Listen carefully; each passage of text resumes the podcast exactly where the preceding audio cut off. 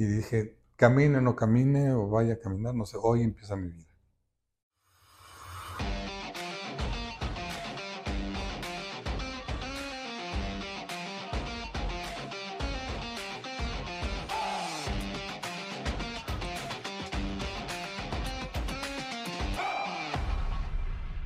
Buenos días, muchas gracias a todos por estar aquí con nosotros en nuestro siguiente episodio de ¿Qué sigue? El día de hoy tenemos como invitado a Antonio Valle, arquitecto. Antonio, muchas gracias por estar aquí. Muchas gracias por la invitación, con mucho gusto Claro. estar aquí, compartir pues lo que tenga que compartir. Ok.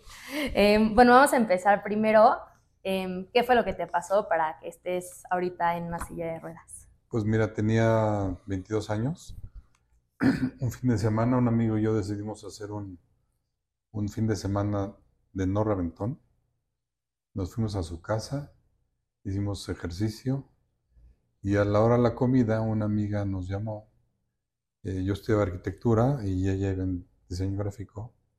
Dijo, tenemos una comida de la generación. Dijimos, "Va- vamos. Entonces, este, estuvimos ahí toda la tarde, estuvimos tomando. De ahí mi amigo me dijo, acompáñame a una boda, este, del mejor amigo de mi cuñado.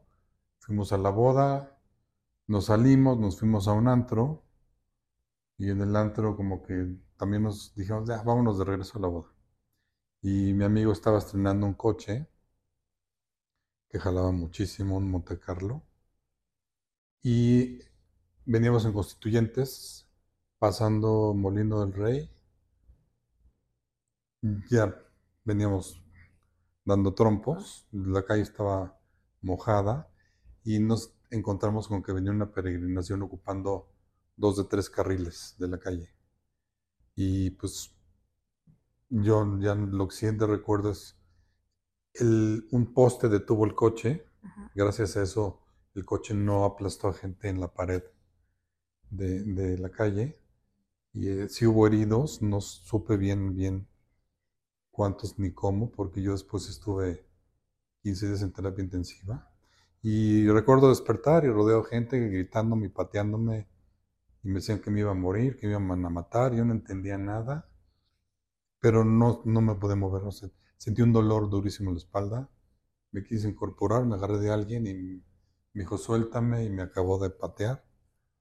El caso es que tuve muchas fracturas y dos vértebras dorsales, que fueron las que me lastimaron la médula y, y a partir de ese día no, no he vuelto a caminar. Un 28 de octubre de 1984.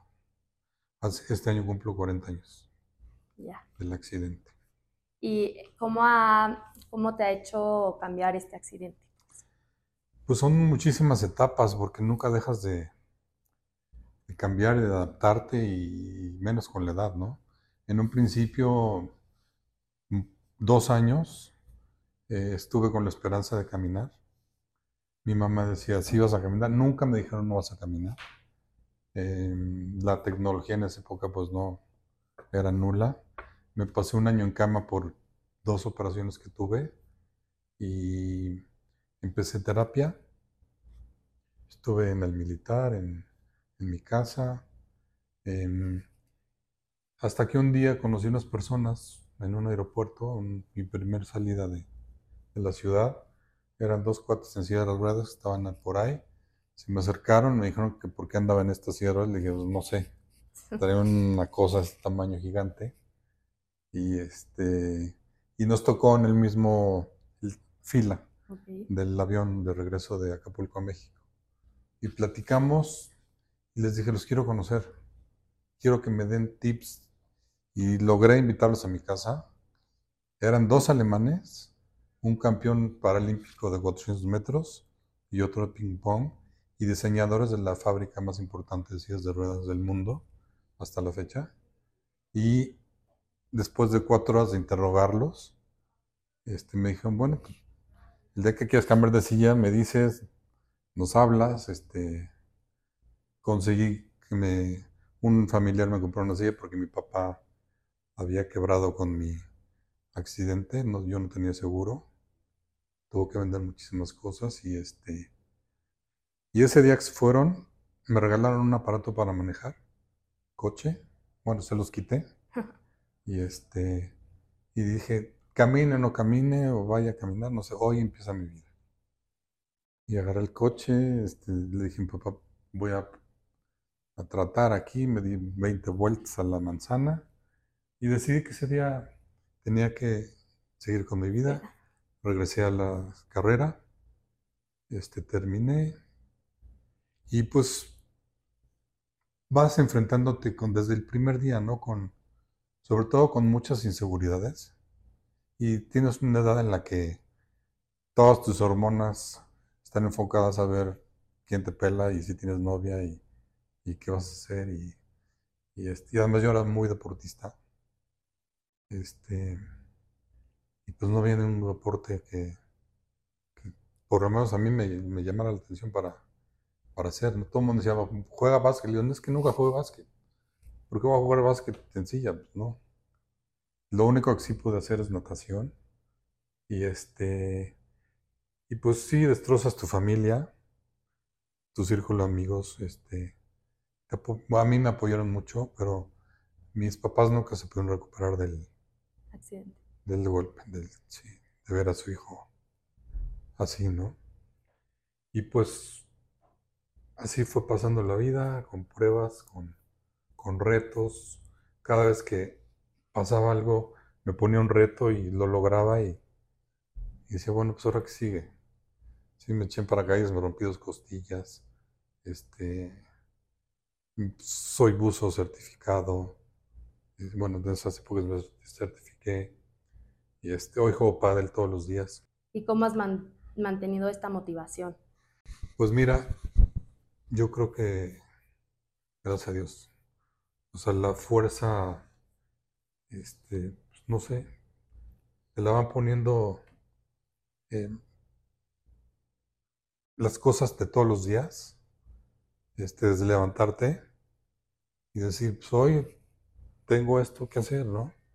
Y, y mi motivación, pues ha cambiado con los años, ¿no? En, Sí. en cierto tiempo fueron unas cosas, en, hoy por hoy soy papá, estoy casado hace 23 años, tengo un niño de 15, y pues eso es lo que todos los días este, es mi, mi motivo, ¿no? adelante. Y, y aunado a cosas y proyectos y este que tengo, mi negocio y, y mi hijo que, que es increíble este, tenerlo y disfrutarlo y con mi esposa y tener proyectos juntos, compartir mil cosas. Y, y me ha apoyado muchísimo en todo. Eh, contigo, con el tiempo hay pues cosas que no se ponen mejor, ¿no? Con Sí. la salud no, no mejora. Y este, y pues siempre he tenido su apoyo incondicional en todas las cosas que me han sucedido en cuestión de salud, ¿no? Y pues cuidarme, este, y pude, pues poder ayudar a gente. A mí me ahorraron, yo creo que 10 años de, de camino, de recorrer, en cuatro horas. Y, y en un principio, con, con estas personas de las sillas de ruedas, ya que me llegó y me cambió la vida, en vez de ser un lastre, era, un, un- era mi libertad.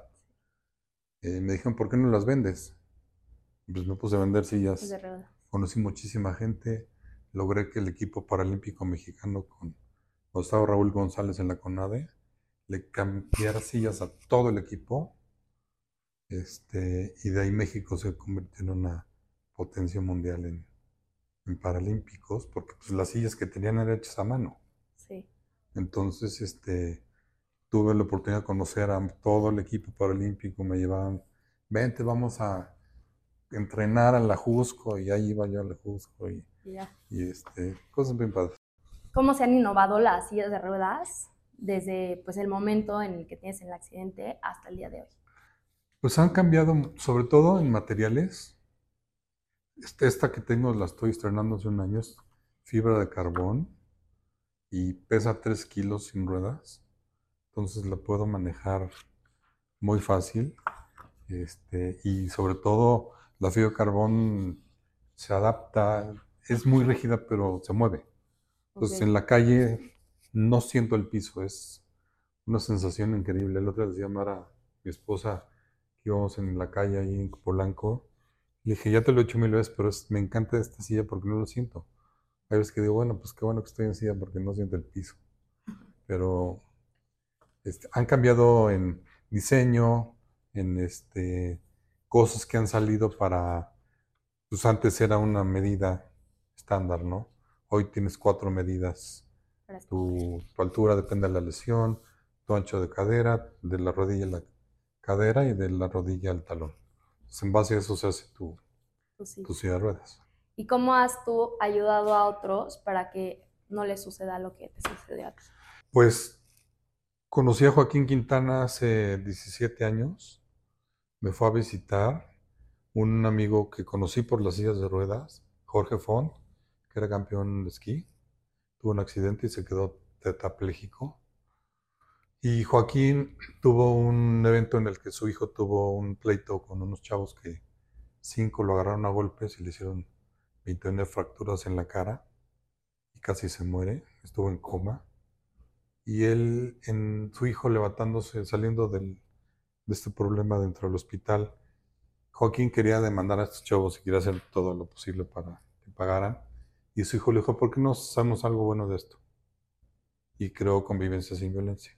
Ya. Entonces me contacta, me fue a ver a mi negocio, me dijo, oye, pues me pasó Jorge Font tu- tus datos y paso, tengo esto, esto y esto. Ya ni le sigas, le entro. Entonces, soy cofundador con él de, de sin Con Violencia. Hemos ido a todas las escuelas en México, por lo menos dos veces, algunas fuera de... Hicimos este, satélites con convivencia en Cancún, en Querétaro, en Monterrey, en, en Cuernavaca. Y este, Te voy a interrumpir tantito. Para la gente que no sabe qué es convivencia sin violencia, ¿qué les dirías que es? pues es una fundación que está dedicada a prevenir los accidentes por manejar alcoholizados, sobre todo, y los pleitos en los antros eh, de, de jóvenes. Ok. Que hay muchas muertes por accidentes, que en un, en un tiempo la estadística eran 20.000 muertes al año, que es el equivalente a los que mueren hoy por el- la guerra del narco, por todo lo este, este, y que pues nadie lo ve.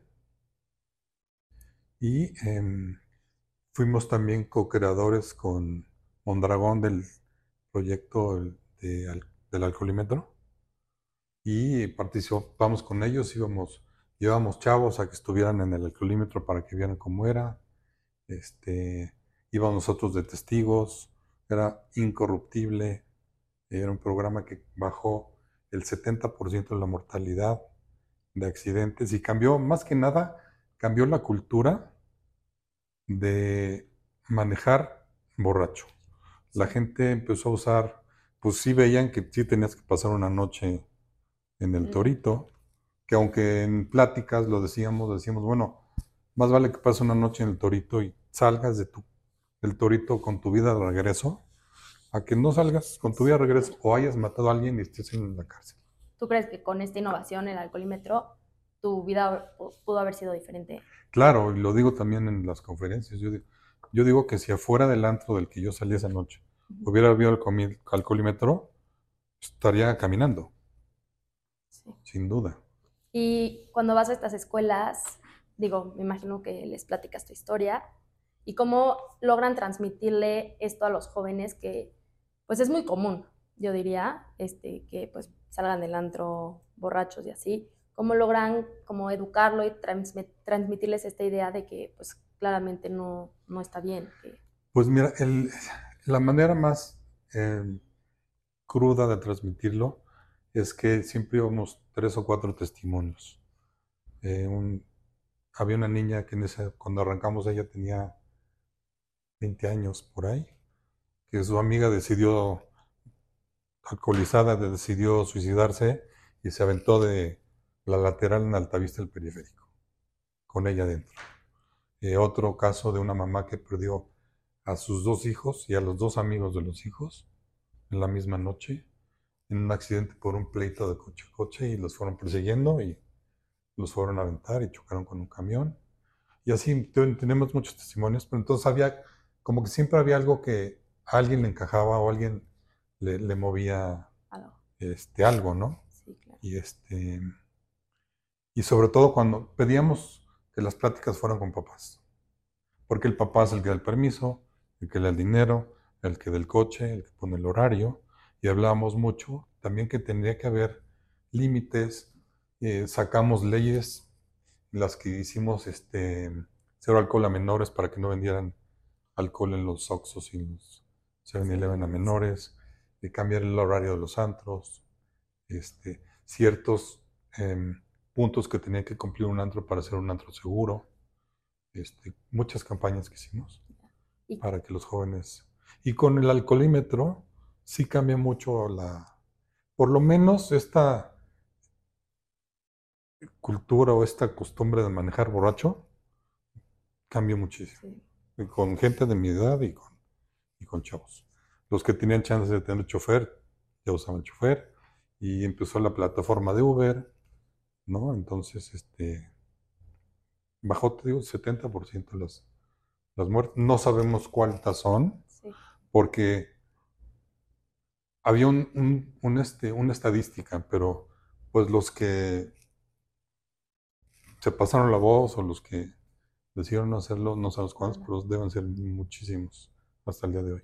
¿Y qué consejo le darías a los jóvenes, pues, que están por manejar este, en esas condiciones? Pues que tienes dos cosas con las que tendrías que, que lidiar. Em, hicimos una campaña que se llama Matar a tus amigos es matar a tus amigos. Está la escena, salen de un bar, se suben al coche, todos, sale el que está manejando, saca una escopeta de su cajuela y apunta a todos y los mata. Si tú vas manejando borracho y traes amigos adentro y tienes un accidente por manejar borracho y se mueren, es lo mismo que hubieras agarrado la escopeta.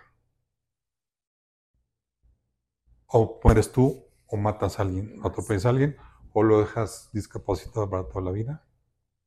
Y destrozas no una, dos, no sé cuántas familias, ¿no? Y tu vida. Sí, claro. Entonces, este, pues pensar en, en tu futuro, pensar en lo que, sobre todo en lo que quieres hacer. Y, y les decíamos en las pláticas, están en una edad en la que estás viendo qué vas a hacer el resto de tu vida, porque estás decidiendo qué carrera vas a escoger. Tal vez la mujer de tu vida la estás conociendo en prepa, es tu novia y vas a acabar casado, o en, o en la universidad. Este, y estás poniendo toda tu vida, todo futuro este, En riesgo. en riesgo. Sí. Por una noche en la que se te pasan las copas, se te pasa el horario. Yo les decía, y hoy le digo a mi hijo, digo, ¿quieres tener más salidas? Pues haz caso. Regresa temprano, respeta tu horario. Estás, estás mil cosas que les, les, les decíamos en las pláticas, pues para tener una salida más segura y poder salir finca entra y el otro y el otro y el otro. ¿Y cómo han innovado en estas pláticas que dan eh, para que pues, cada vez que vayan a, a la misma escuela sea un poco diferente, cambien algo? Pues mira, en, en la mecánica siempre llevábamos eh, testimonios diferentes. Ok. Eh, también eran chavos nuevos, lo platicamos. Íbamos primero con secundaria, después con prepa o al revés. Casi siempre los hacíamos en la noche para que fueran los papás. Entonces en unos iban los papás, digo el papá o el, Hola. en otro iba la mamá y así variaba. Y el chiste era que todo el mundo saliera eh, pues con una... eh, tocados del corazón y, y, ¿no? y ver Sí. sobre todo imágenes también y pasamos videos y, y a nosotros todo lo que te puede pasar. ¿Y cuál es el papel que crees que debe de tomar la colaboración entre el gobierno, las ONGs y pues el, sí, el gobierno y las Pues mira, voy a ser muy realista. Todas las leyes que propusimos y que sí se hicieron, hoy no se respetan. El cambio de horario nunca se respetó muy poquito. Era a las dos y media se corta el alcohol y a las tres cierra el antro. Este, duró muy poquito porque puede más el dinero, este, más la corrupción. Em, hoy pues enfrentas otros riesgos, ¿no? Lo de que te droguen adentro, que, te, ahora venden drogas en todos lados, este, los taxis que te secuestran, los Ubers que también te secuestran, este, y las autoridades no, no ponen atención. El alcoholímetro, ya de repente ahí te ves uno, pero antes era En todas las en todos los, en lo- los lugares más este, importantes y conflictivos de la ciudad, ahí estaba. Hoy Ya no. ya no. Y hoy, pues, conozco gente, inclusive gente que conozco muy bien, pues se han corrompido para poder pasar. Digo, a ver, pudiste matar a alguien por, por no este, irte el torito esa noche. Sí. Entonces, el apoyo del gobierno, sobre todo en las ciudades y de, de en provincia desapareció el programa. Se quedó solamente en la Ciudad de México. Cuando entró este nuevo gobierno, me entrevistaron, hicimos un video, la nueva encargada de todo esto con muchas ganas y nunca se hizo nada. Este, cambiaron muchos mandos y muchas personas y no tienen esta pasión que había antes con el doctor Mondragón y Otón, que era su mano derecha, con los que inauguraron esto. Ellos estaban todos los días. Inclusive hay un video buenísimo en formato cine que dura 40 minutos, que se llama Punto 40, el límite de tus sentidos.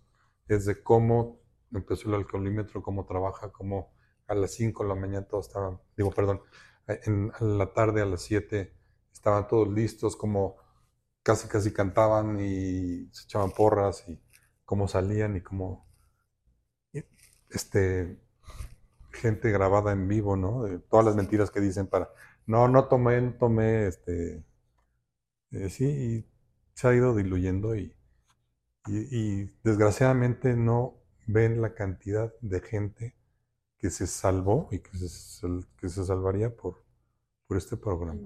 ¿Cómo crees que los jóvenes se pueden proteger ante estas sus- sustancias que pues cada vez son más comunes?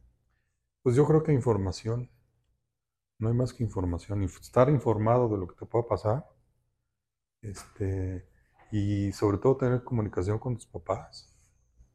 Y este, y así, hoy es impresionante tú un niño de 15 años, un hijo de 15 años que ya platican los chavos de cosas que, hijo, yo tengo que estar al día, ¿no? Este, porque son una cantidad de nombres y una cantidad de cosas que pues, no puede ser el riesgo en el que están. Sí. Y es informarte, informarte, informarte y este, educar, educar, porque no hay de otra.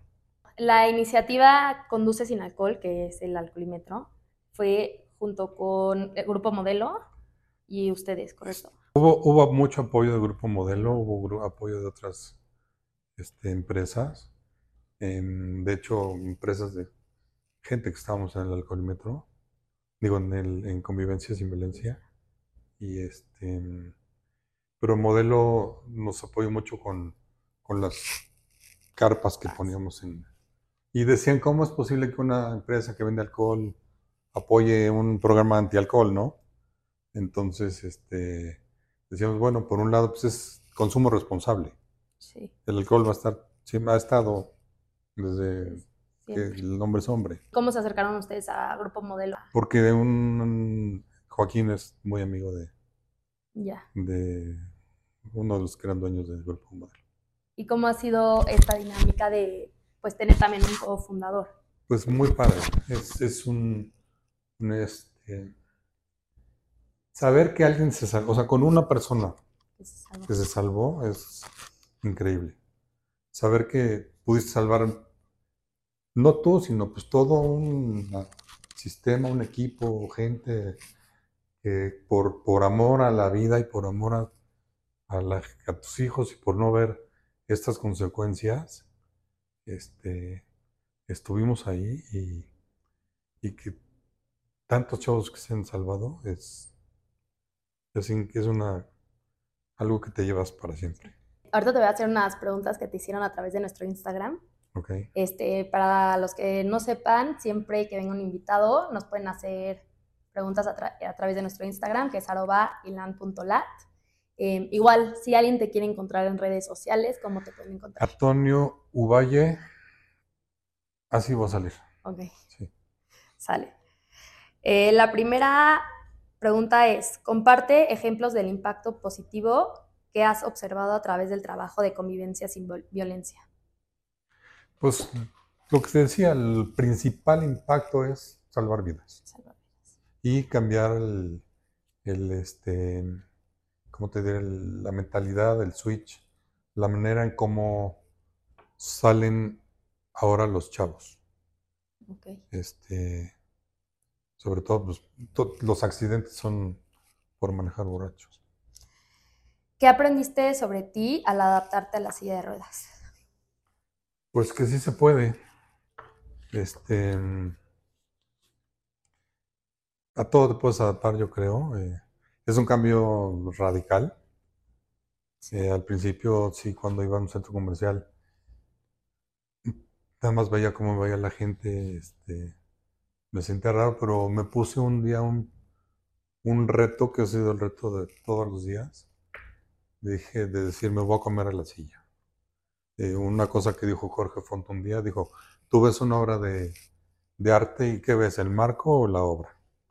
El marco es la silla y la obra es la persona que está ahí, ¿no? Entonces, pues que te vean a ti y, y no la silla y en eso tiene implicado que tú, tu actitud sea pues de que aquí estoy bien y esto es una ayuda, ¿no? Exacto. ¿Cómo fue afectada tu relación con el alcohol después del accidente? Pues em, sí fue así como de lejitos, ¿no? Este, y sobre todo con mis amigos. Sí era, bueno, pues ya, ¿no? O sea, Sí. ya hay un límite, hay un... Porque si no, acabas como yo. ¿Cómo te certificaste para bucear eh, estando en silla de ruedas? Pues, este, co- cosas de la vida, este, un amigo mío de hace muchos años, nos reencontramos porque su oficina estaba a una cuadra de mi negocio y él es buzo, para mí es el mejor de México, Manuel Lascano, ese además es fotógrafo submarino y con él me certifiqué. Él me conoce perfecto y pues nos fuimos, este, le dije, fui diciendo, bueno, así está la cosa y, y le dije a mi director, ¿y puedo hacer esto? Y pues sí, hazlo. Y Manuel me ayudó muchísimo para este, pues para bajar y adaptarme y como le decíamos, y tenía unos guantes hasta la fecha de pato para poder este, moverte abajo del agua. Y siempre íbamos a Cozumel, que es corriente, entonces vas disfrutando mucho y, y es muy padre. eh, No es tan difícil. La entrada al agua es medio difícil, como quiera caes. Y la última pregunta de Instagram es, ¿tienes algún consejo para la otra gente que también está en silla de ruedas?